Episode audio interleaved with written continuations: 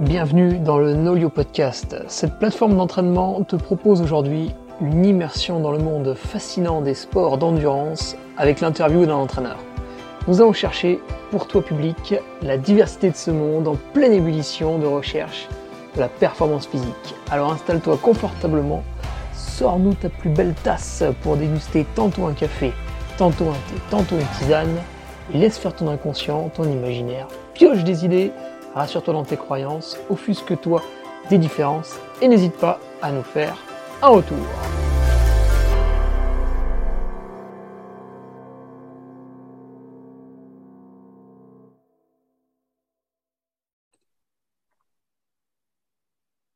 Allez, bonjour à tous, vous êtes sur le Noliocast, épisode numéro 4.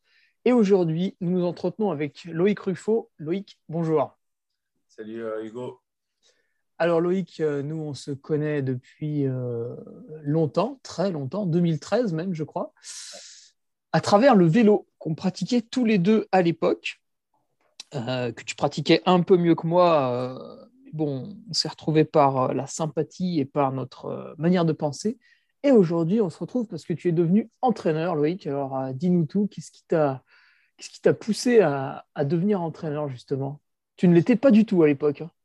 Euh, non, alors à l'époque, j'étais pas du tout. Après, euh, dans, les années où je faisais euh, du, vélo un peu sérieusement en, compétition FFC, j'ai tout de suite été très très attiré par le développement de la performance, donc tout ce qui se faisait sur l'entraînement vélo, sur la nutrition, sur la récupération. Et puis, euh, j'ai commencé, euh, pendant que je courais, d'entraîner euh, quelques, quelques copains, tester pas mal de choses aussi sur moi, même si forcément, quand on s'entraîne soi-même, c'est pas forcément tout le temps très, très objectif. Mais j'ai tout de suite, dans, à partir de 2014-2015, eu envie, été assez passionné par, par l'entraînement. Au niveau du cursus scolaire, j'avais longtemps hésité à passer sur STAPS justement pour ça. Et puis, ça aurait été un peu, j'ai fait le choix de partir dans, le commerce pour différentes, euh, euh pour différentes euh, raisons. Et puis, donc, j'ai continué, j'ai commencé un petit peu d'entraîner comme ça. Et puis, quand quand malheureusement j'ai une blessure en 2016 à la hanche qui m'a obligé à, arrêter euh, pendant un petit moment le, vélo à, haut niveau, euh, là j'en ai profité pour faire euh, plus de formation et puis pour passer le diplôme d'état d'entraîneur et directeur sportif qui était sur, sur une année, ce qui m'a permis de, bah, de me lancer. vraiment dans, dans l'entraînement et l'encadrement pour, pour cyclistes plus, plus formellement. Alors oui, puisqu'on va décrire un tout petit peu ton activité. Donc avant toi, on a reçu d'autres entraîneurs voilà, qui ont pratiqué euh, l'entraînement à distance, c'est-à-dire envoyer des plans à des athlètes via différents euh, moyens de communication, applications, etc. On en a eu un aussi qui a entraîné sur le terrain, donc dans le stade d'athlétisme avec un groupe face à lui. Et toi, c'est un petit peu particulier puisque certes, tu entraînes, mais on peut dire que tu es aussi sur le terrain parce que tu emmènes les gens en stage et tu, maintenant tu te déplaces même sur les compétitions avec euh, certains du groupe d'entraînement qui, qui, veulent bien venir. Oui, euh, alors c'est vrai qu'avec euh, avec Pierre, mon frère, du coup, en 2018, on a lancé notre, notre société d'entraînement et d'encadrement et l'idée, c'était bah déjà, c'était de, faire quelque chose qui nous ressemble. C'est vrai qu'on adore euh, partager avec, euh, avec les gens, transmettre euh, des choses et puis s'ouvrir aussi à, aux différents besoins. Donc, il y a clairement un besoin sur ce qui est suivi d'entraînement, donc tout ce qui est l'analyse des datas, la planification, la, correction, etc., qui est un peu finalement journalière. donc ça, c'est un, un, de nos services qu'on propose, donc le suivi d'entraînement à, on peut appeler ça à distance, même si des fois, on a aussi beaucoup d'athlètes qu'on a très proches de nous. Et puis ensuite, on a voulu ben, mettre en place en fait euh, des stages d'entraînement, des stages ou des séjours, parce qu'il y a des gens qui viennent sur des, stages pour acquérir des connaissances, faire des séances spécifiques en vue d'un objectif ou vraiment avec l'objectif d'augmenter leur euh, niveau euh, physique, technique, et puis aussi des, séjours qui ont plus euh, une vision de, découverte, parce que voilà, on est aussi des, passionnés euh, du, euh, du, vélo et puis des, découvrir des lieux, de, de, partager. Donc ça. Et puis après, effectivement, notre passion pour la compétition nous a tout de suite emmené vers, vers l'idée de proposer des déplacements sur des courses où là, ben, on proposait en fait au grand public de pouvoir profiter d'une d'une organisation un peu, on va dire, professionnelle avec euh, voilà, des entraîneurs, un cuisinier, un mécanicien. On s'occupe vraiment de, de, tout. Et puis, ils ont un, ils ont un package, package complet qui leur permet de, partir sereinement en course et penser uniquement à, à, profiter, du, à profiter du moment sans, sans avoir les, les inconvénients de, de, tout ce que représente un déplacement euh, en course un peu lointain oui, alors j'ai pu croiser cette magnifique organisation deux fois cette année à la cyclosportive La Madeleine, qui était là une course un peu intimiste, et puis sur un autre événement qui n'avait rien à voir, qui était beaucoup plus gros, euh, la haute route. Euh, donc on s'est vu notamment à, à Tignes, où tu avais toute ton équipe tac en rouge avec le, le maillot RCS, donc euh, Rufo Cycling System. Et donc, eux, non seulement ils participaient à la course, non seulement après la course, ils pouvaient échanger avec toi puisque tu étais aussi présent sur la course, donc en plus, tu me dis voilà, que tu avais loué quelque chose euh, d'assez sympa pour le groupe et ils avaient leur cuisinier. Donc c'est plutôt euh, un entraîneur euh, qui va. Loïc Ruffo, c'est plutôt un entraîneur qui va vous chouchouter vraiment de, A à Z. Ouais, ouais, j'essaye vraiment de, de, porter un, soin très. ouais, porter grand soin, on va dire, à ce qu'on propose en termes de de, prestations, euh, que ce soit sur les stages ou sur les, déplacements courts. C'est vrai d'être dans, un nombre de, participants toujours assez réduit pour pouvoir euh, déjà créer une, émulation au sein du groupe, de, de pouvoir passer du temps aussi avec, euh, avec chacun. Pour moi, c'est vraiment très important. Et puis, et puis de faire que voilà, les, les personnes du staff qui sont, qui sont présentes pour ces personnes aient du temps aussi à, consacrer et puissent mettre euh, avant tout la, qualité euh, sur le, sur le devant. Et puis, autre spécification pour finir un petit peu sur euh, la partie présentation, c'est que tu, tu viens de la région Auvergne-Rhône-Alpes, enfin, c'était surtout Auvergne avant, puis bon, maintenant ça s'appelle Auvergne-Rhône-Alpes, et tu t'es lancé en Suisse en démarrant de quasiment zéro. Et aujourd'hui, ben voilà, tu vas sur plusieurs stages à l'année. Tu as même lancé l'atelier, le, restaurant, Comment c'est ça? Ouais, tête de course. Alors effectivement, en 2017, enfin 2016, quand je me suis blessé, je me suis rapproché euh, d'ici. J'étais chez euh, mon ex-compagne. Euh, et puis, du coup, c'est une région qui m'a beaucoup plu, où il y a vraiment un terrain euh, ici très, euh, très varié. Euh, tu es au bord du lac Léman, à proximité du Jura. Oui, à proximité, donc à Nyon, à proximité du, entre, entre Genève et, Lausanne. Donc on a vraiment le, le, lac et puis après le Jura. On est aussi très facilement euh, proche, euh, proche des Alpes, on peut aller facilement en Italie, donc c'est une zone qui est plutôt bien située. Euh, il y a beaucoup, beaucoup de monde qui roule, donc qui fait aussi que pour nous, c'est une zone très attractive parce que économiquement, il y a aussi un, potentiel fort ici. Et puis, donc j'avais commencé pendant quelques mois, une, petite année à travailler pour une, une boîte de préparation physique à développer les activités vélo. Et puis très rapidement, euh, euh, j'ai voulu, euh, avec Pierre, on a voulu lancer notre entreprise et puis tout de suite mettre, aller dans le, dans le grand bain de l'entrepreneuriat avec ses, ses, joies et ses moments un petit peu plus compliqués. Donc, donc voilà un choix que je regrette pas du tout parce que c'est vraiment aujourd'hui, en tout cas, un super, un super cadre de vie ici. Eh oui, alors on s'était vu quand tu étais, je crois, au début euh, de toute cette construction. Il n'y avait même pas encore le projet de, l'atelier réparation-restaurant que tu as encore fait euh, naître depuis. Oui, alors le, effectivement, tête de course, c'est né avec euh, Philippe Müller, qui est un de, mes clients, quelqu'un que j'entraîne. et puis, et puis d'une discussion en 2018 ou 2019, on s'était dit, ah, ça serait quand même cool d'avoir un un café cycliste comme ça se fait mm. beaucoup à, à Gérone, un petit peu, un petit peu partout, ça, ça fleurit. Et puis, du coup, on s'est mis sur euh, cette idée-là, toujours dans, avec euh, euh, l'envie de, de faire grandir la communauté et puis de, chouchouter un peu les cyclistes et leur proposer de, quelque chose d'assez spécifique. Et puis du coup, on a conjointement travaillé sur le, projet d'un lancement d'un café, café cycliste qui est maintenant plus un restaurant, restaurant café atelier. Donc on a une partie euh, effectivement, euh, restauration avec euh, pratiquement 80, 80 places, plus un atelier avec, avec aussi maintenant la vente qui va se mettre en place. Donc quelque chose qui, qui va aussi dans, dans l'idée de, de faire...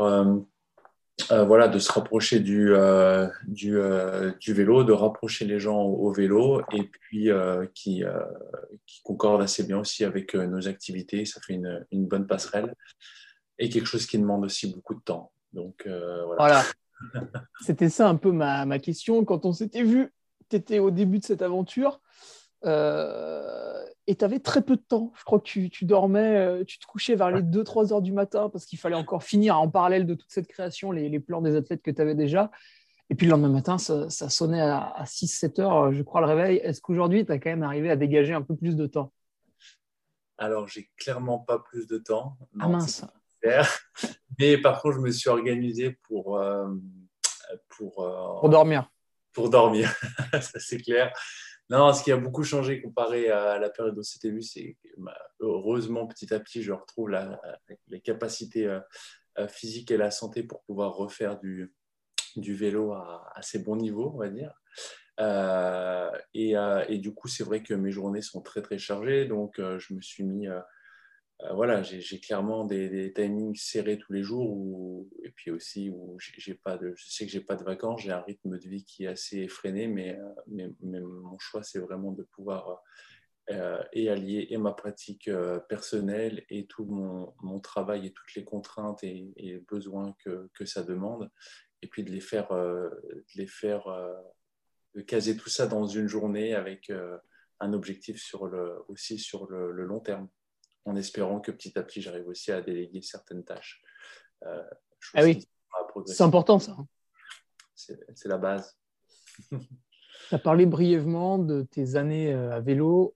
On va parler de ton passé d'athlète, puisque tu as quand même terminé par une deuxième place au Grand Prix de Saint-Étienne, euh, qui, est une, qui était une, ah, une manche. J'ai perdu le nom là. C'était une Coupe de France des clubs, non? Non, non, non, c'était juste une élite cette année-là. Ah oui, oui, juste une élite. Enfin bon, il y avait quand même quelques. Il y avait quel, nom autour de toi là? Il y en a bien quelques-uns qui sont passés pro? Oui, euh... de toute façon, sur ce genre de course, Saint-Etienne, ça reste toujours une épreuve phare. Qui c'est qui t'avait battu? Euh, C'était Étienne Fabre, il y avait le Maxime Le Lavandier aussi.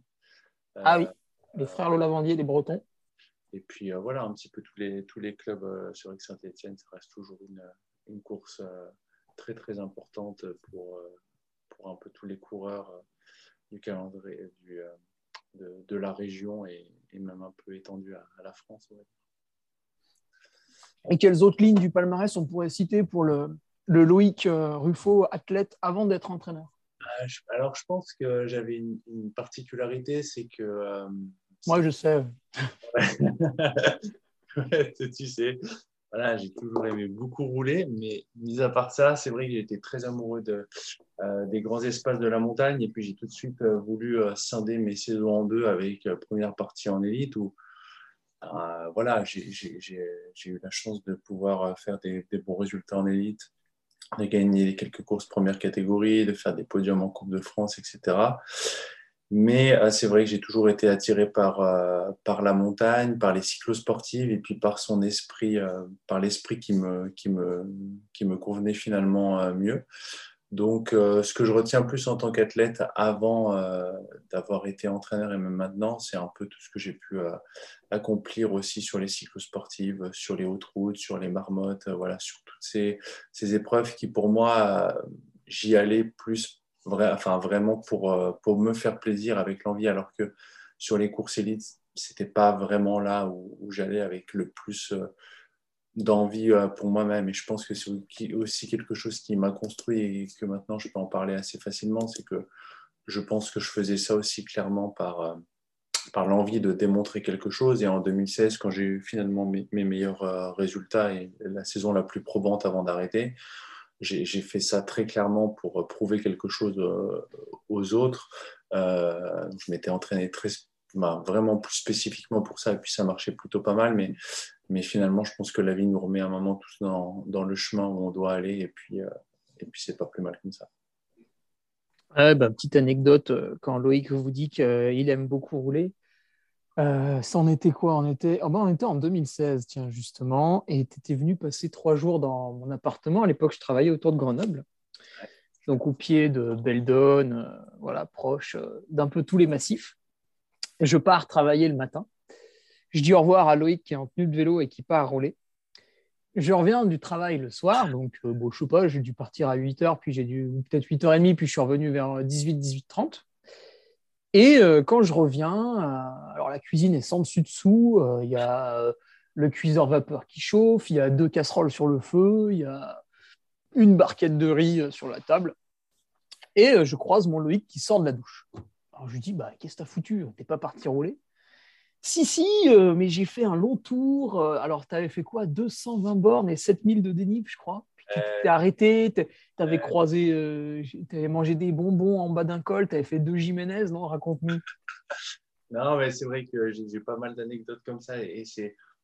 on va faire juste celle-là, sinon ça va durer trois heures. On va faire celle-ci. Non, j'avais fait une longue journée. Euh, c'est effectivement, bah, j'avais toujours, euh, dès que je passe vers l'Alpe d'Huez, j'ai un peu de mal à, dans l'école à pas aller monter, à aller titiller après le Vitel. J'ai souvent du mal à, à, résister à, la tentation. Donc c'est vrai que ça avait un tout petit peu euh, débordé ce jour-là, mais, mais, comme beaucoup de jours finalement. Euh, mais, mais voilà, ça a toujours été un petit peu comme ça et c'est aussi ce qui, ce qui m'amène aujourd'hui à avoir la, la vision dans l'entraînement de, de, toujours me dire, euh, en fait, pour chaque personne, j'essaie de me dire, OK, qu'est-ce que la personne aime faire aussi? Euh, finalement, c'est toujours un équilibre entre ce qu'on aime faire et puis, euh, et puis quand on a un objectif de ce qu'on qu'on devrait faire pour être le plus performant possible. Et, et c'est aussi ce que j'essayais de faire avant, c'est que euh, finalement, euh, voilà, même si on est sportif à haut niveau, qu'on essaie de d'aller gagner des courses, ce qui est plus important pour moi, c'est le plaisir qu'on prend au quotidien. Et puis, bah, même si on doit être un peu plus fatigué. En tout cas, moi, j'étais prêt à euh, assumer le fait d'être un, peu plus fatigué ou pas avoir forcément la préparation la plus optimale pour euh, un certain type de course. Mais si je prends, du plaisir au, quotidien, euh, c'est aussi pour moi quelque chose de, super important. Donc voilà, c'est vrai qu'on a, on, a quelques belles anecdotes ensemble et qui n'étaient pas non plus le dernier pour on rallonge les sorties à la belle époque. Ouais, je vais continuer à pied depuis. Alors, Loïc, on va parler un petit peu plus euh, d'entraînement. aujourd'hui, tu as un panel de coureurs euh, divers et variés euh, avec toi, certains qui t'accompagnent quasiment au plus haut niveau sur les courses, puis d'autres qui sont un peu plus là pour, pour découvrir un peu ce monde. Quelle méthode tu utilises pour quantifier la, charge d'entraînement de, de, tout ce beau monde? Puis tu en as certains qui ont aussi des grosses contraintes pro. Donc j'imagine que derrière, il faut, que tu, faut que tu sois pas trop mauvais. Ouais, alors euh, pour, euh, pour quantifier, c'est vrai que j'utilise. Pas ou avec quels outils euh? Alors moi, j'utilise, j'utilise beaucoup Training Peaks pour les suivis. Je trouve que, en tout cas, aujourd'hui, c'est vrai que c'est quelque chose qui est assez facile, c'est connecté partout. Il y a beaucoup de gens qui ont, ont déjà des datas là-dessus. Donc la mesure un peu de quantification de la charge euh, via Training Peaks euh, reste le TSS qui est basé sur la FTP. Donc là, j'essaie toujours euh, pour la mesure de, de la FTP d'avoir des protocoles qui soient le plus proches de ce que moi semble, ce que moi me semble en tout cas juste, c'est-à-dire j'utilise pas le 20 minutes par exemple pour le test FTP, mais j'utilise un 30 minutes. Euh, j'essaie aussi de, de, faire des tests de, de, fatigue, donc de voir un peu la capacité d'endurance, et puis justement de définir une FTP pour une certaine période qui va coller le plus, parce que voilà, si la personne elle fait qu'un 20 minutes, 20 euh, minutes suivant ses capacités anaérobie, suivant son index d'endurance, bah, finalement, le résultat sur la FTP, peut-être qu'il peut changer de 10 watts, et puis 10 watts sur la somme des TSS accumulés, ça fait une petite différence. Voilà, le TSS est très décrié parce que il y, a un bon côté, il y a un mauvais côté, mais c'est pour ça que pour moi, ça reste une mesure parmi euh, tant d'autres.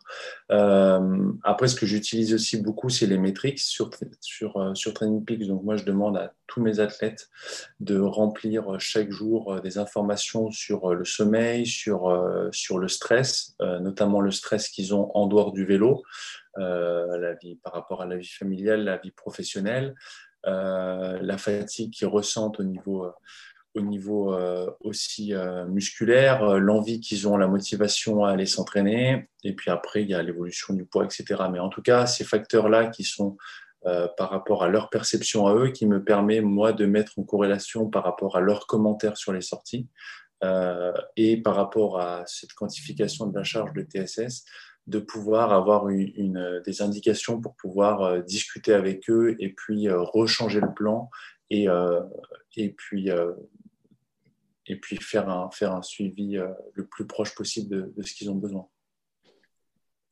donc, on est sur un entraînement quand même assez, euh, assez scientifique, assez poussé en termes de, data, en termes d'analyse de tout ça.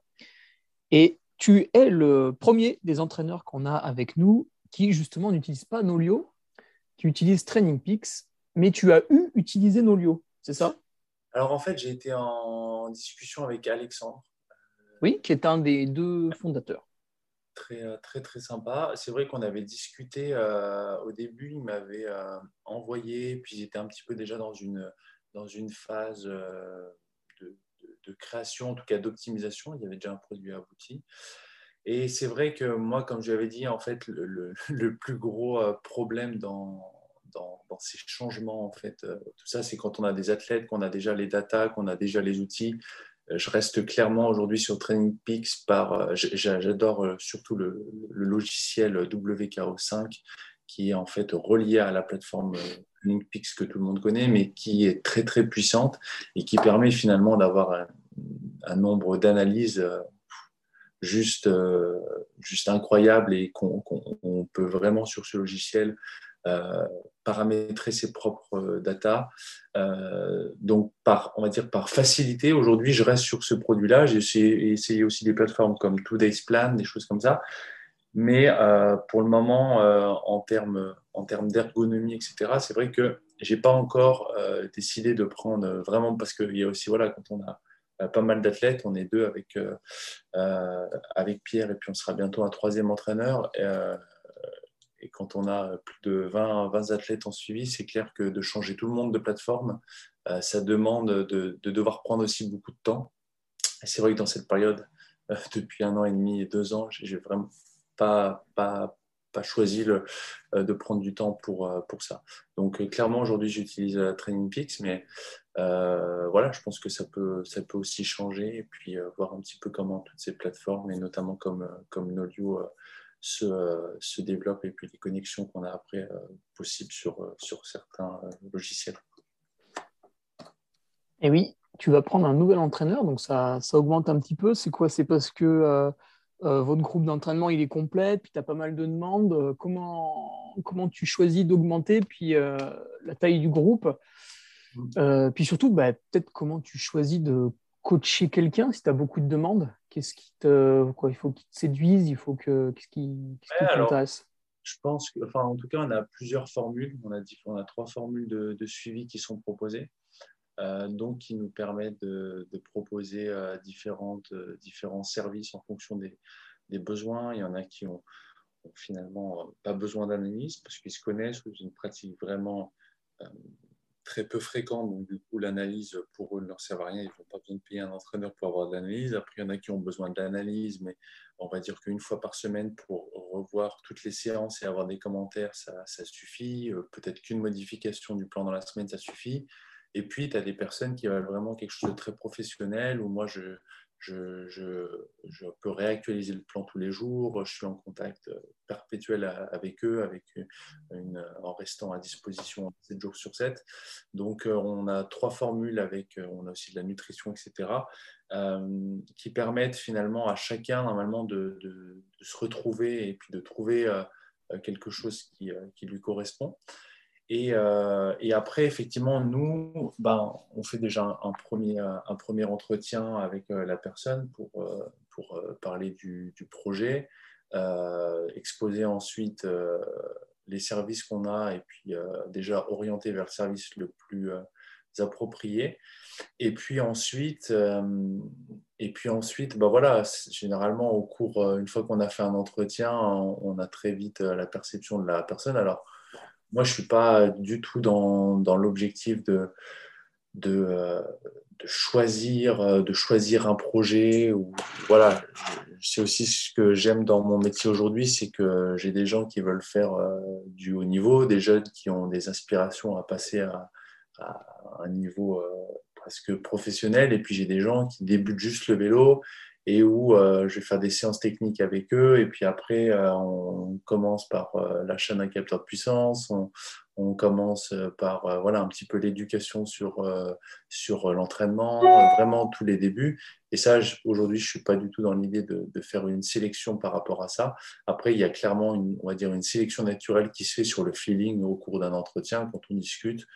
Euh, même si j'ai jamais eu finalement à dire à quelqu'un non, je pense que ça va pas jouer en, entre, euh, entre nous pour une relation euh, d'entraîneur-entraîné. Donc euh, voilà, c'est vrai qu'aujourd'hui, on a, on a de plus en plus de demandes. pour répondre à ta question, moi, je veux aussi un nouvel entraîneur pour pouvoir me garder du temps et pas être submergé par tout ça parce que les journées sont déjà suffisamment longues et puis je veux aussi avoir du temps pour à consacrer pour le développement de, de la société en, notre société en général parce que être entraîneur euh, où on fait juste des suivis ou, ou être entraîneur euh, et puis euh, avoir une société où voilà, on va en stage, on a, c'est d'autres coûts, c'est d'autres, c'est d'autres problèmes, on va dire. Et, et, je dois aussi avoir du temps pour être un peu plus, entre guillemets, chef d'entreprise et, et, pas que entraîneur à, 100%. Eh ben oui, ça demande énormément de temps. Tu peux nous rappeler combien de stages tu fais peut-être en moyenne par an? Alors bon, c'est vrai qu'avec ce qu'on vit depuis un an et demi, euh, je ne sais pas si la moyenne peut parler. Peut-être euh, juste nous dire cette année combien de stages tu as fait? Alors, euh, cette année, l'année dernière, je pense qu'on a dû, on a repris en avril, on dit avoir 8-9 stages. ah oui, quand même. En tout cas, ouais, ouais, à peu près ouais, 7-8 stages. En tout cas, par exemple, cette année, sur 2002, ce qu'on a planifié, on a 19 événements. Donc, on, on a des événements dans l'événement, je parle déplacement sur les courses. On doit avoir 5-6. Euh, et puis, on doit avoir euh, ouais, 7. Et puis après, on a une dizaine de, stages aussi sur euh, l'année, entre 4, 4 et 7 jours. Donc, donc voilà. Donc après, c'est clair que les suivis, dans, dans, les semaines de, dans les semaines de course, euh, quand, euh, quand à 4 h du matin, le matin de la Haute-Route-Alpes, tu ouvres l'ordinateur pour faire des plans, il n'y en a pas beaucoup qui, qui, ont la même routine pour démarrer une étape de Haute-Route de 5000 mètres de tennis. Mais, mais voilà. Eh donc, non, un calendrier bien chargé, mais, mais voilà, le fait de, aussi de multiplier les ressources et puis d'avoir plusieurs entraîneurs, c'est un petit peu comme vous parlez des, des finalement des des différentes applications euh, euh, de, suivi. Euh, c'est aussi avoir un, autre, un autre point de vue, de pouvoir discuter sur des visions un peu différentes et puis aussi voilà, d'apporter, peut-être une, vision un tout petit peu plus différente de, de, de l'entraînement. Et puis moi, l'objectif, c'est clairement aussi d'avoir des, des, personnes qui soient 100% focus sur ça pour pouvoir faire une veille scientifique, pour pouvoir aussi apporter un côté sur la haute performance euh, et pouvoir euh, aller aussi dans, dans ce sens-là. Alors la performance, parlons-en. Est-ce que dans tes entraînements, peut-être des athlètes te le demandent, d'autres non, peut-être tu le fais pour tous, peut-être tu le fais pour personne. Est-ce que tu pratiques, ce qui est un petit peu contraignant pour tous, le suivi HRV Alors je l'ai, je l'ai fait. Euh, ah, j'en étais sûr. Je, ouais, ouais, je l'ai fait. J'ai travaillé, euh, j'avais travaillé avec, euh, j'ai perdu, Incorpus. Euh, Incorpus aussi. Oui, et Xavier Thévenard avait aussi cette application.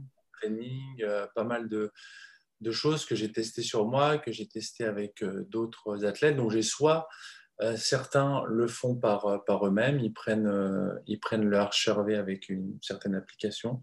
Après, moi, ce que je me suis quand même rendu compte, c'était que le HRV, si on le mettait quand même en corrélation avec certains finalement marqueurs et sensations que les personnes pouvaient avoir, tout à l'heure je parlais des, des métriques le matin, je trouvais qu'on retrouvait très clairement. Alors, c'est clair que dans, dans, une certaine, dans une certaine vision, on peut anticiper beaucoup de choses avec le HRV, mais il est quand même, pour moi, ça reste quand même une mesure qui, euh, qui, apprend, à apprendre globalement, euh, et puis on ne peut pas se fier euh, que à ça. Et pour, pour les gens, ça demande quand même aussi beaucoup de, beaucoup de contraintes.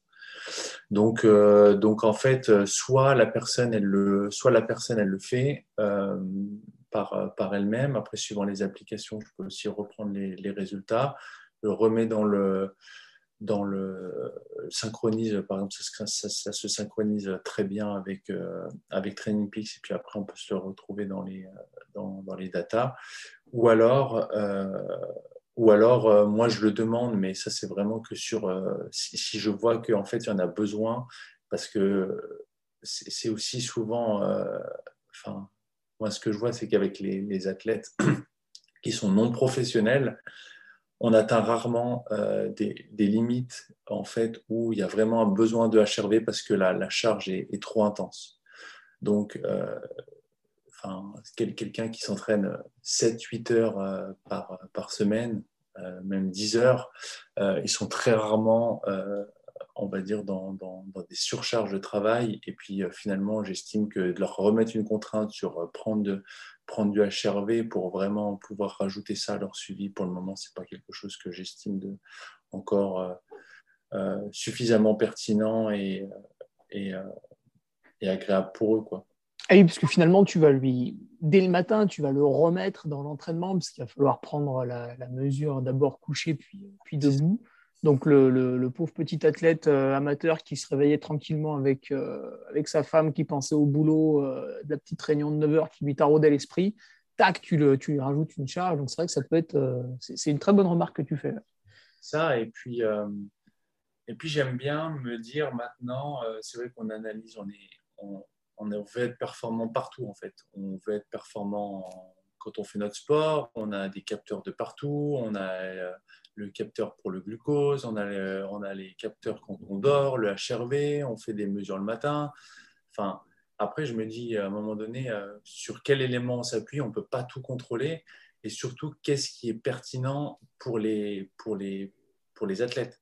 Euh, Je veux dire, si aujourd'hui je devais m'entraîner entraîner un professionnel, euh, quelqu'un qui fait ça à 100%, euh, qui a que ça à faire de ses journées, oui, clairement, le HRV, je le, je le mettrai en place pour, parce, que, euh, parce que le gars, c'est sa vie et puis on doit avoir finalement le plus d'informations possible à disposition pour en tirer une conclusion, une conclusion commune. Mais euh, pour, euh, pour les athlètes que j'entraîne euh, qui n'ont pas cette, cette, possibilité de faire que du vélo et ou des aspirations à passer à, à un certain niveau, j'estime que ce n'est pas quelque chose qui est encore obligatoire dans le, dans le suivi. Mmh. puis même des fois, je suis des athlètes professionnels. Hein. Tu fais ça un mois, deux mois, puis après, l'athlète tout professionnel qu'il est peut aussi avoir une vie de famille. Clairement. Puis après, euh, son professionnalisme ne commence pas forcément à 7 heures du matin. Non, clairement, je l'ai fait. Je ne sais pas si toi, tu l'as fait aussi. Mais non, j'ai toujours eu la flemme. Non, moi, je l'ai fait. Alors, euh, et puis, en fait, le truc, c'est que euh, finalement, dans les phases où. Voilà, celui qui a que ça à faire, en fait, son, ça fait partie de son boulot. Le matin, tu sais que tu as 5 minutes, tu restes allongé, tu as 5 minutes, tu restes de piquer debout, tu vois l'application. Et franchement, moi aussi, j'ai vu des fois, il y a des périodes où j'étais bas en HRV et la corrélation avec euh, mes sensations et tout, oui, ok, t'es bas en HRV, mais au bout d'un moment, euh, des fois, il faut aussi y aller, quoi. et puis finalement, après, c'est rétroactif. Enfin bref, et c'est surtout que quand, quand tu as des journées, finalement, quand tu as des fois des, des, journées chargées ou autres, bah, en fait, rien que ces, ces 10 minutes, tu les prends pas parce que tu priorises certaines actions. Et puis, voilà. Mmh. Alors, on est dans la phase hivernale, euh, Loïc, euh, la phase euh, qui est terrifiante pour le cycliste. C'est vrai que depuis que je fais de la course à pied, ça fait vachement moins peur quand même cette période. Est-ce que tu te vois contraint des fois d'adapter les séances que tu envoies à tes athlètes vis-à-vis de la météo? Alors en plus, aujourd'hui, on enregistre le podcast, il a neigé, donc j'imagine que pour aller rouler aujourd'hui, ça va être complexe. Non, ça va là. Alors oui, et c'est souvent, tu sais, ça arrive tout le temps, tu reçois le message où tu vois qu'il a fait le plan. Tu vois, tu as passé 50 minutes sur le plan de la semaine. Et là, en fait, tu te rends compte qu'il ne va pas faire beau. Donc, euh, non, oui, c'est clair que pendant cette. Alors, moi, ce que j'essaye le plus de faire pour euh, les personnes qui ont la possibilité de faire du, euh, notamment du home trainer ou des activités différentes. Mais alors, ici, on est dans, en Suisse, il y a beaucoup de gens qui font du ski. enfin, beaucoup, oui, quand même pas mal de gens qui font du, du ski. Donc, euh, soit s'il reste que sur du home trainer, en alternative, ben, en fait, dans les séances, quand je planifie, je mets euh, route ou home trainer, donc je planifie deux séances. En gros, euh, je. Ah oui, comme ça, peut-être, tu as le choix. Deux journées, voilà. Donc, par exemple, je me, là, ces week-ends-là, je ne m'embête pas, je mets une séance route. Et puis, si, s'il fait mauvais, ils ont une alternative home trainer donc soit sur deux séances, soit sur une séance de préparation physique générale et puis ensuite vélo. Enfin, en tout cas, j'essaye de, prévoir comme ça la personne. Euh, dès qu'elle arrive euh, le week-end, bah, en fait, elle peut choisir par rapport à, la météo. Mais c'est sûr que dans cette période-là, ben, il, faut, il faut faire preuve de, euh, d'adaptabilité, mais finalement, comme, euh, comme tout le temps, maintenant c'est la météo, après ça sera la fatigue, parce qu'on rentre aussi dans, dans, des charges qui sont plus, euh, plus importantes, après il y a la récup, donc voilà, ça fait partie aussi du, du travail. Alors, tu vois, par exemple, petite anecdote ce week-end, j'avais deux petites séances, voilà, moi je suis plutôt dans une reprise gentille en ce moment deux séances de ski de fond, voilà, ça allait être les premières de l'année. Et la neige, j'arrivais deux jours trop tard.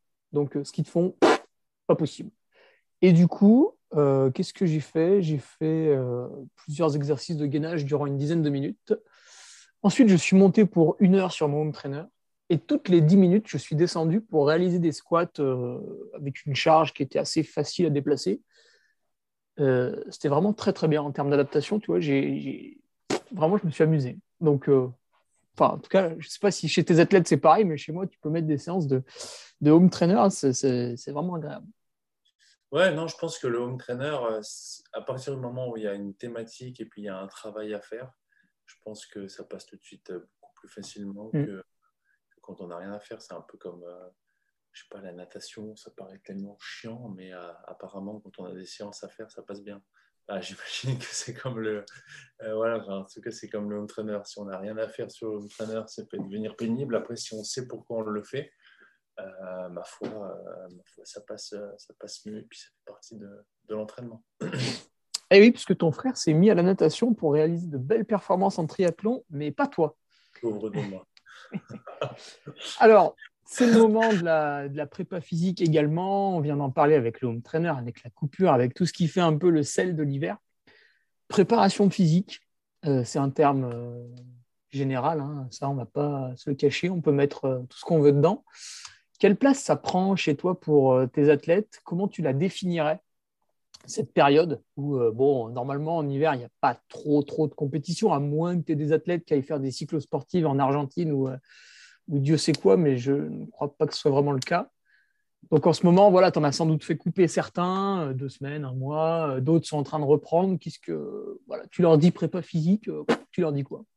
Alors oui, alors enfin, préparation physique, alors oui, pour moi il y en a plusieurs. Tu as la prépa physique générale, donc on fait du gainage. Après la coupure, oui, dans prépa physique générale, en fait, j'entends surtout une fois la phase, la phase de, coupure, ou en tout cas, alors pour certains, il y a la coupure nette, et puis pour certains, c'est juste une phase euh, de diminution des charges, parce qu'on parlait encore tout à l'heure d'équilibre. Certains ne veulent pas avoir, euh, ne veulent pas avoir de période de coupure. Après, ça dépend aussi euh, finalement de la saison qui a été effectuée, des objectifs, etc., de la routine de chacun. Mais majoritairement, j'essaie de, faire un break avec, faire un break à tout le monde. Euh, c'est aussi, je pense, très important à certains niveaux. On parlait tu vois, du, HRV, des troubles du sommeil, euh, niveau hormonal, etc. Il y a quand même certaines choses au niveau physiologique qui se passent et qui, permettent au corps de, se régénérer pendant cette période de, coupure où, en tout cas, il y a une diminution de la charge. Donc, sur ensuite la reprise, qui généralement, dans, un modèle un peu standard pour quelqu'un qui prépare des cycles sportifs, qui va reprendre allez, on va dire en mars, mars avril. On va même aller en Italie la fin, fin, fin février, donc ça va reprendre, on va dire, relativement tôt, même s'il n'y a pas des objectifs de performance. Mais c'est sur ce mois de novembre, donc de faire un mois, voilà, où c'est la préparation, préparation physique un petit peu générale. Donc ça veut dire que on, va, on peut travailler sur le vélo sans forcément avoir des, c'est plus euh, travail d'endurance, travail de, euh, technique avec des, euh, un, volume qui est assez bas. après, certains font de la course à pied, certains font de la natation. dans cette période-là, effectivement, j'essaye de, proposer, de, commencer d'inclure du tout ce qui est travail de renforcement musculaire et puis de mobilité.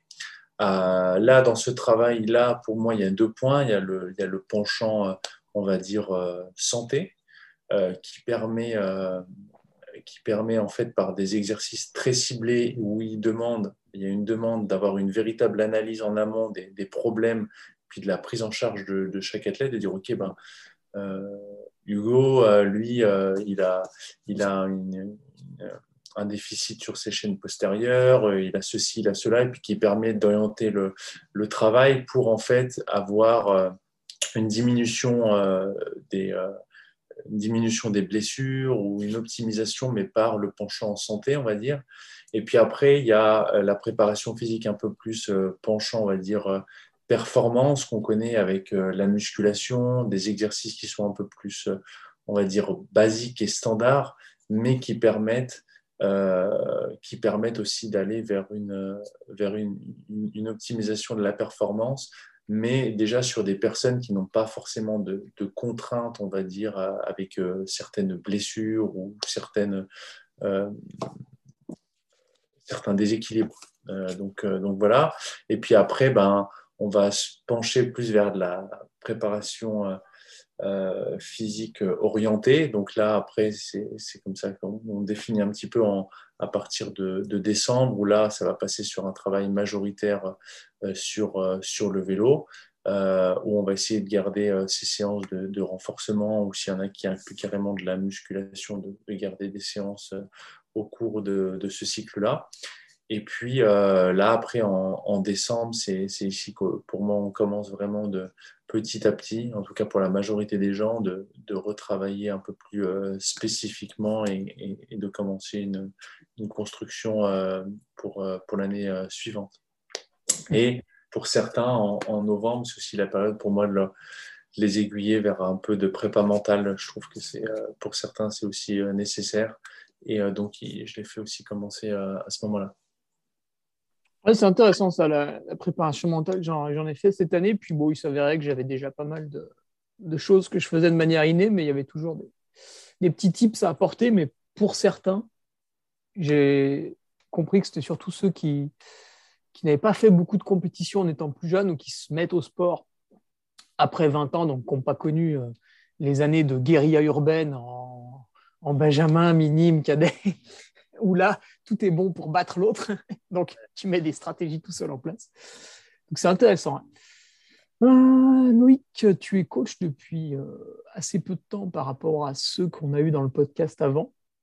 Ah, celui avant toi avait plus de 30 ans d'expérience, tu vois. Donc j'imagine que toi, tu es encore en plein, plein, plein progrès. En plus, bah, tu as tous ces projets dont on a parlé. Comment tu fais pour progresser justement en tant que coach euh, alors, je pense que mes plus gros progrès, je ne les fais pas pour le moment sur le, sur le côté, euh, si tu veux, scientifique. Euh, bah, c'est vrai que tu es arrivé avec un gros bagage d'analyse de données et une connaissance déjà des outils, puisque tu le faisais sur toi-même. Oui, exactement. Et puis je pense que finalement, pour le moment, personne ne réinvente la roue. C'est finalement, c'est que de l'analyse. Enfin, c'est de l'analyse, c'est finalement de, la, bonne réflexion, voilà, tout ça. Je veux dire, on, réinvente, on réinvente, on réinvente rien. Il faut juste, voilà, se remettre souvent en question.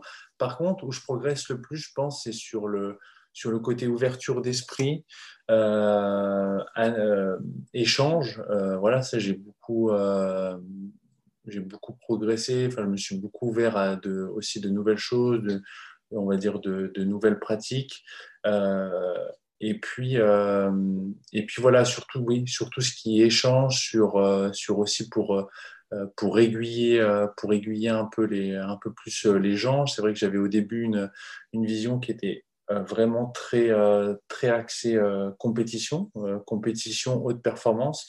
Et maintenant, j'arrive vraiment à, avoir une vision un peu plus, un peu plus large de, tout ce qui se fait, de tous les types de, pratiques euh, dans le vélo, et puis aussi du coup de pouvoir proposer euh, des suivis d'entraînement qui, qui, vont aussi bien aux, personnes qui vont, euh, qui vont faire de l'ultra-distance que celui qui va faire un, un cyclocross dans, dans, la manière d'analyser un petit peu les exigences de la discipline, de comprendre le mental, de comprendre les ressources de de chacun, ce qu'ils ce recherchent, de leur manière de, fonctionner, euh, parce que finalement, euh, une relation entraîneur-entraîné, c'est pas juste de mettre euh, un, plan, plan d'entraînement toutes les semaines ou intervalles réguliers, c'est aussi de, de, savoir comprendre son athlète, de pouvoir discuter avec lui, de savoir comprendre de, de, quoi en fait il, aurait, il aurait besoin, et puis de trouver les bons mots euh, pour pouvoir euh, garder sa motivation et puis euh,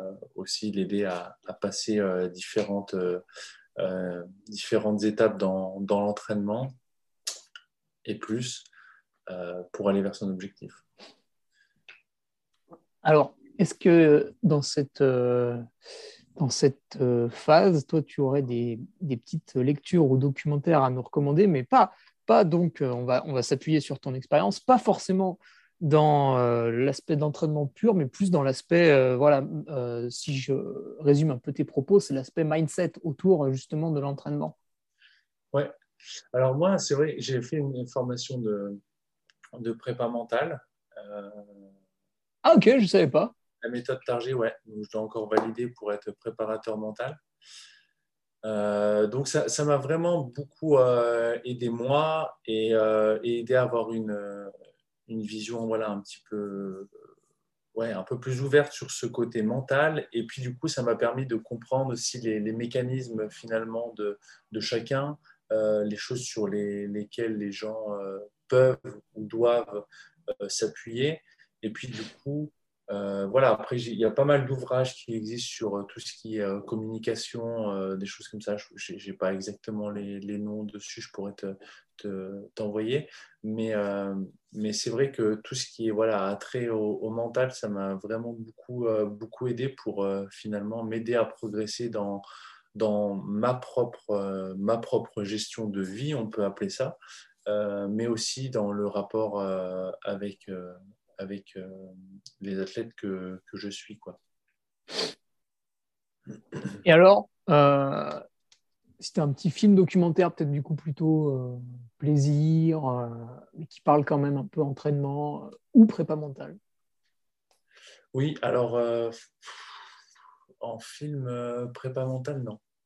Lance Armstrong, Luzardiden 2000. Oui, exactement, c'est ce que j'allais dire. C'est pas compliqué. Hein. Tu mets Lance Armstrong sur YouTube, tu mets recherche durée de plus de 20 minutes, tu t'assois dans le canapé, et puis voilà. Et, c'est rigolo, mais ça, ça, aide toujours hein, sur Home Trainer quand même. Hein. Ah, ça c'est clair. Non, mais tu vois, moi, ce que j'ai vraiment appris sur. Euh, euh, c'est vrai que le, le mental, euh, dans, dans, la performance, c'est pas quelque chose qui va qui va remplacer le physique. Ça remplacera, le mental ne remplacera jamais ni les capacités physiques ni les capacités mentales. Quand certains pensent qu'en fait, juste en, se croyant fort, etc., on est plus fort, non, c'est clairement euh, pas, juste. Par contre, le mental, euh, dans une certaine mesure, va aider à l'exploitation du potentiel physique et technique. Et, c'est là où c'est très, très euh, important. Et finalement, chacun a, un petit peu ses forces, ses faiblesses, des, trous, des impasses où il faut ne pas aller. Et, euh, et c'est vrai que ça demande un vrai entraînement. Hein. C'est ce que j'ai appris sur cette, sur cette méthode. Euh, en formation, c'était déjà de s'appuyer sur des choses qui soient très factuelles. Donc la méthode Target s'appuie vraiment sur un questionnaire qui est immense et qui permet après de définir les, points forts, les points faibles de, de chaque, chaque élément qui constitue le bien-être et la performance, on va dire, mentale. Et puis après, ça demande vraiment un entraînement régulier avec un plan d'entraînement mental comme on pourrait avoir un plan d'entraînement pour, le, pour, le, pour le physique. donc, voilà. Mais après, non, pour le moment, j'ai pas de je suis pas très très non plus quelqu'un qui regarde beaucoup de beaucoup de films. Euh, j'ai pas pas beaucoup de temps à ça. Donc, euh, mis à part le documentaire de la Movie Star une fois par an. Ouais, c'est rigolo ça. Euh, quelle est ta Loïc C'est un petit peu les dernières questions là, donc on, se détend un peu, on va rigoler. voilà, question un peu plus, un peu plus anecdote, un peu plus terrain, un petit peu plus, voilà, un peu drôle. Dans ces jeunes années de coaching, quelle est ta plus grosse erreur? La, la boulette dont tu te souviens Boulette. Le jour où tu t'es dit Ah merde, j'aurais pas dû faire ça. Une fois, je me suis trompé. Alors, je n'ai pas fait une grosse boulette, un truc. Euh, non, mais c'est pas forcément gravissime. Hein. Mais, mais, euh, mais c'est vrai qu'une fois, euh, je me suis trompé dans les chiffres parce que, alors, moi, je suis, certains entraîneurs aiment bien avoir des, bibliothèques, des choses comme ça, où ils automatisent en fait les zones et puis ils déplacent des blocs. bref, je ne suis pas comme ça. Donc, je tape toutes mes séances, euh, vraiment toutes mes séances euh, à la main. Avec ah oui, ça, c'est quelque chose que tu peux faire sur Nolio, hein, décaler les blocs euh, pour gagner un peu de temps. Alors, par exemple. Moi, j'ai là, je fais une phase de reprise, donc si tu veux, j'ai trois semaines, elles se ressemblent. Hein. Franchement, il n'y a pas besoin d'aller chercher midi à 14 heures. Et il y a des séances, voilà, on a fait des copier-coller sur les trois semaines. Ouais, alors tu peux faire copier-coller, mais si je veux dire dans la structuration des séances en elles-mêmes, je note toujours parcours plat, endurance, temps, ah, oui, corps de séance. Et puis un jour, en fait, je ne sais pas ce que j'ai fait, je me suis complètement trompé. Au lieu de, je sais pas, de 205, des, des séances à 250 watts, j'ai mis 350. Et, et c'est bon ça. Et puis du coup, euh, je, vois le commentaire, écoute euh, Loïc, euh, impossible de passer la séance, trois fois, trois fois 5 minutes à 350, j'arrive pas. Ah ouais, j'ai dit, ou une fois, pareil, j'ai fait, au lieu de faire deux fois 10 minutes, une minute, une minute, un truc comme ça, j'ai mis deux fois 20. Sauf que la personne a vraiment, en fait, et puis il m'a dit, mais là, la séance, c'était, j'ai fini, mais complètement, mais défoncé. Ah ouais, ouais, je dis ouais, ouais, c'est vrai que là c'était un peu. Euh, excuse-moi, mais je me suis trompé. J'ai rajouté. Euh, donc, donc c'est vrai que euh, alors maintenant j'essaye de, j'essaye de faire attention quand je tape et de revérifier toujours. La bonne petite faute de frappe. Alors, à l'inverse, si justement il y avait un moment dans ces années de coaching où tu étais assez fier de ce que tu as fait ou d'un athlète à réaliser, du moins, euh, le, meilleur moment, le, meilleur souvenir? Je pense qu'il y en a beaucoup, mais une chose que j'ai aussi appris, c'est me détacher de finalement de, ce que les athlètes peuvent faire, parce que euh, je, suis, euh, je, suis, toujours très fier quand un des athlètes, notamment après, porte nos couleurs, etc. Mais ça reste, ça reste leur travail. Donc nous, on est là pour les aider, les, aider à, progresser, à, développer certaines qualités, mais le travail qu'ils font et leur performance leur, leur appartiennent vraiment. Donc, à aucun moment je justifie d'avoir euh, que la performance de certains euh, soit, soit la mienne, même si on, euh, voilà, on, des fois on le revendique parce qu'on on est content aussi de le promouvoir. Euh, mais il y a, en fait, il y a beaucoup de choses parce que euh, finalement, il y a des athlètes qui, je pense par exemple à Armin qui est devenu champion suisse de la montagne. Je pense à Christopher qui a fini un biking man alors que deux mois, deux, un an et demi avant, quand je le rencontrais, c'était dans une pente et puis à Cran-Montana et puis il a fallu que sur une de nos reconnaissances, il avait fallu que quelqu'un vienne le chercher en voiture parce que bout de 110 km, il avait déjà des crampes. Donc, en fait, j'ai pas forcément un, un élément euh, euh, très euh, le plus marquant. C'est plus à chaque fois, voilà, de se dire que bah, finalement, on a des gens qui, qui, viennent, qui ont des objectifs, et puis bah, quand ils les réussissent, ça fait toujours chaud au cœur. Peut-être, peut-être le fait d'avoir, peut-être ce qui était le plus marquant, c'était le fait d'avoir emmené cette année des, on était euh, on était sept, il y avait sept avec moi, sept, euh, sept, coureurs du coup sur la haute route Alpes. Et puis pour cinq d'entre eux, je les ai entraînés durant l'année.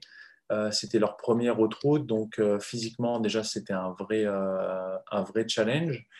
Et en, termes de, en termes de préparation, aussi en termes, de, en termes mental, parce que c'est clair que les gens avaient beaucoup de peur par rapport à ça, et d'avoir pu partager cette semaine avec eux, euh, d'avoir euh, bah, en fait vu leurs euh, vu leurs doutes, puis aussi un petit peu les rassurer, échanger avec eux et de finir vraiment la semaine avec eux. Ça, c'était vraiment quelque chose que un moment très très fort parce que finir une autre route pour soi, c'est c'est toujours très cool.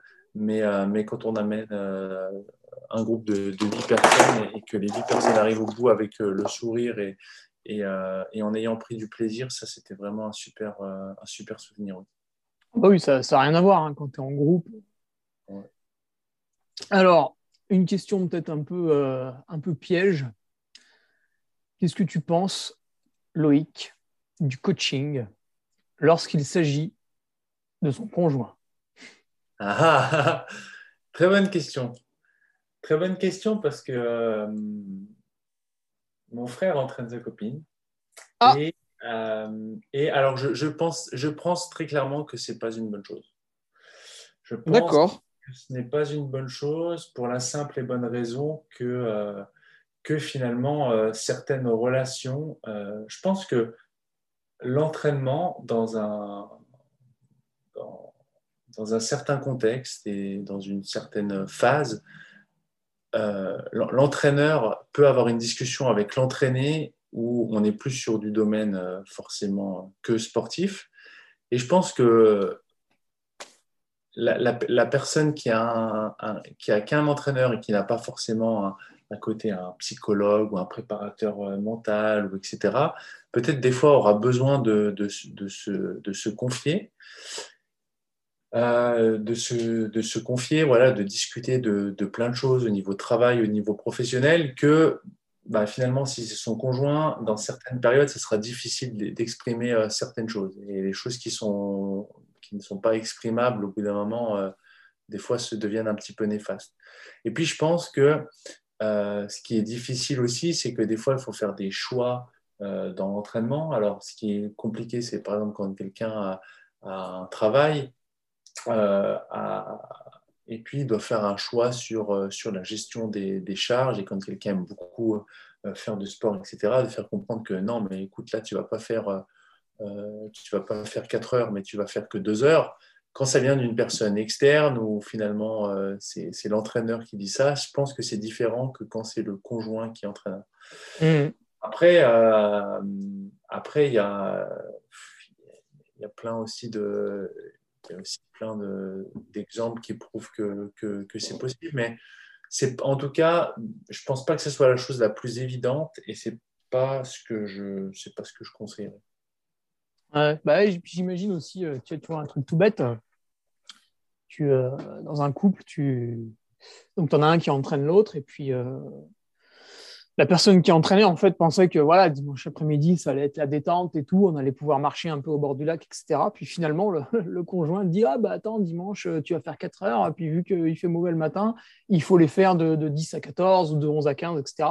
Donc ça peut ça peut aussi euh, ça peut aussi gêner au niveau des, projets euh, familiaux. Mais ouais, bah, je te rejoins un peu sur, sur ce point. Moi, je ne me risquerais pas à ça.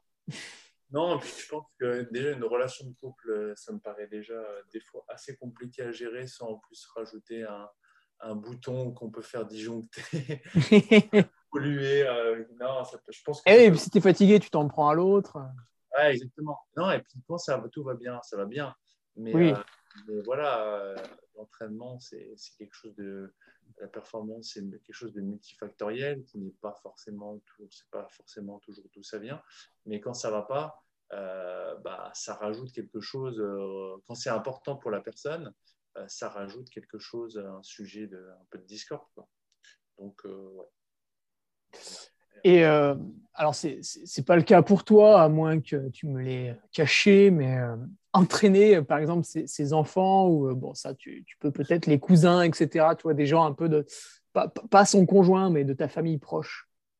Oui, je pense que ça, je pense que c'est assez. Euh, tu vas martyriser son gosse en le forçant à faire deux heures sous la pluie parce qu'il a été méchant la veille. si tu lui fais comprendre qu'il faut faire deux heures pour devenir un champion, peut-être qu'il le fera. Sinon... non, mais euh, oui, non, je pense que, que c'est plus facilement euh, possible, même si euh, pour les enfants, et là j'entraîne aussi des, jeunes qui, ont, qui avons été entraînés par leurs parents, je pense qu'à un moment donné, il faut savoir donner, donner cette responsabilité, ou en tout cas ce, cet entraînement enfin, à, à quelqu'un d'extérieur et pas rester en tant que parent. Je pense que parent, ça va bien à un moment donné quand ils sont jeunes, mais ou alors il faut vraiment être très au clair que sur le, sur le but final et puis sur les différentes étapes et puis de pas aussi assouvir euh, un rêve ou une envie euh, par, euh, par son enfant. Après, voilà, des relations, des oncles, etc. Ça, je pense que quand c'est un petit peu plus distant, c'est aussi bienveillant et puis, puis ça, ça, peut jouer. Hein. Après, chaque, chaque cas est différent. Donc, voilà. Alors, dernière petite question, entraînement, avant de passer euh, à la finalité du, podcast euh, avec une décontraction totale. La dernière question pour l'entraînement. Donc, toi, Loïc, tu as un groupe d'entraînement qui est conséquent. Tu l'as dit, tellement conséquent que vous allez avoir bientôt un troisième entraîneur avec vous au sein de, de Rufo Cycling System. Ah, bah d'ailleurs, il faudra peut-être changer le nom. Pourquoi? Bah, Ce ne sera pas un Rufo. Ah, ouais, ouais. Il n'y en a que deux des Rufo. Ouais, mais écoute.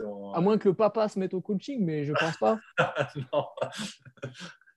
L'élevage intensif de champions. Non, non. Écoute, euh, non, on va rester sur RCS. Oui, je rigolais. Euh, bref, la question c'était dans ton groupe d'entraînement, euh, est-ce que tu as déjà des athlètes masculins et féminins? Est-ce que tu as la mixité?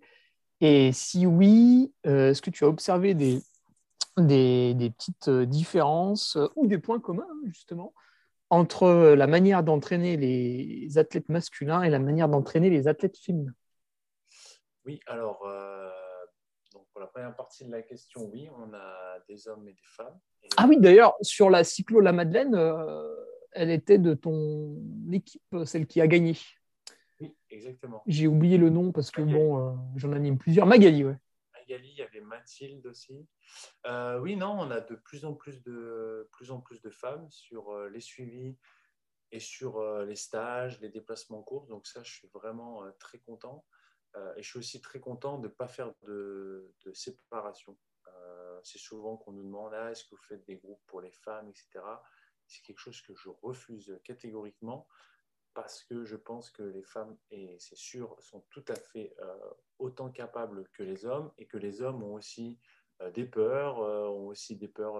et c'est qu'une question en fait de proposer, notamment quand on est en stage, des groupes de niveau et non pas des groupes de genre. Donc c'est voilà, vous avez telle capacité physique ou technique, ben, vous travaillez ensemble, que vous soyez des femmes ou que vous soyez des, des hommes. Donc ça, je suis euh, assez content. Et puis euh, petit à petit, il y a de plus en plus de, de, femmes. On n'est pas encore à 50-50.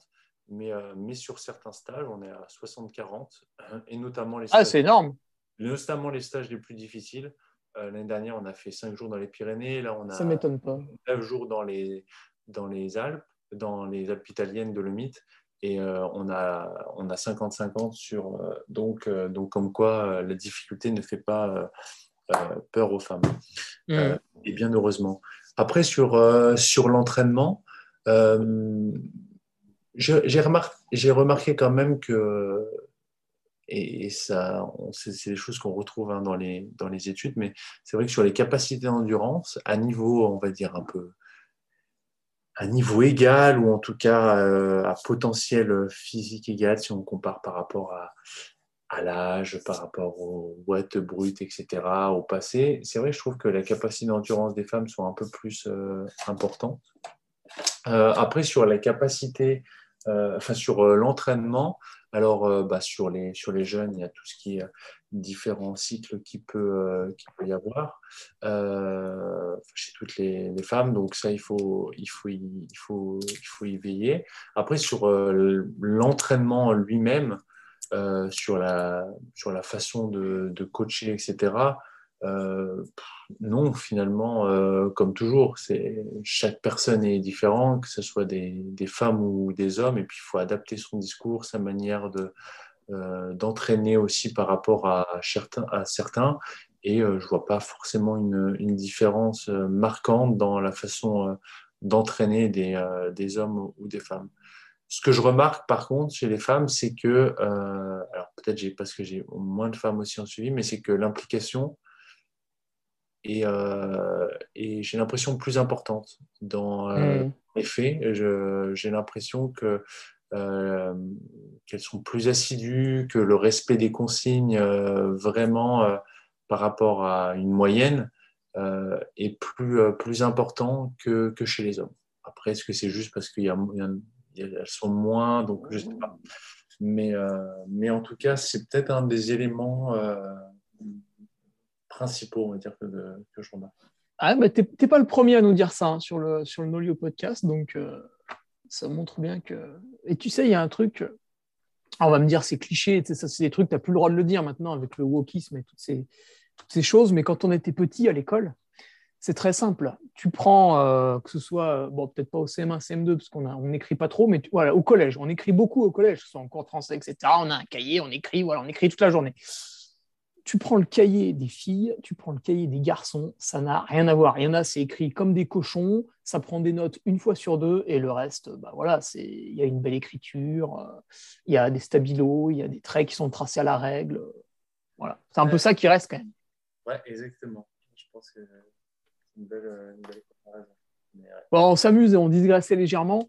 Dernière petite question, Loïc. Euh, alors, toi, tu es très jeune.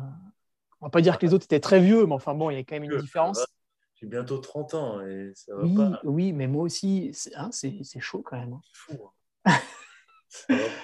euh, si tu avais un conseil à donner, alors toi, on va peut-être changer le chiffre, peut-être pas 10 ans en arrière, peut-être 5 ans en arrière, quand tu, en 2021, quand tu commençais à te lancer dans le coaching, si tu avais un conseil à te donner, tu vois, un truc, tu te dis, putain, si je me vois en arrière, ce jour-là, j'aurais dû prendre telle direction et ça m'aurait fait gagner du temps.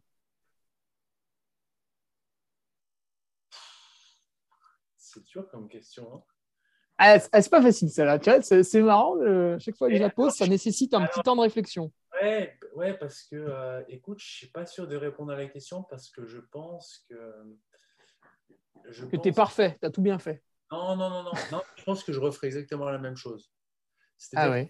des moments, euh, et notamment, tu vois, dans l'entraînement, j'aurais dit, euh, j'aurais dit il faut écouter son corps.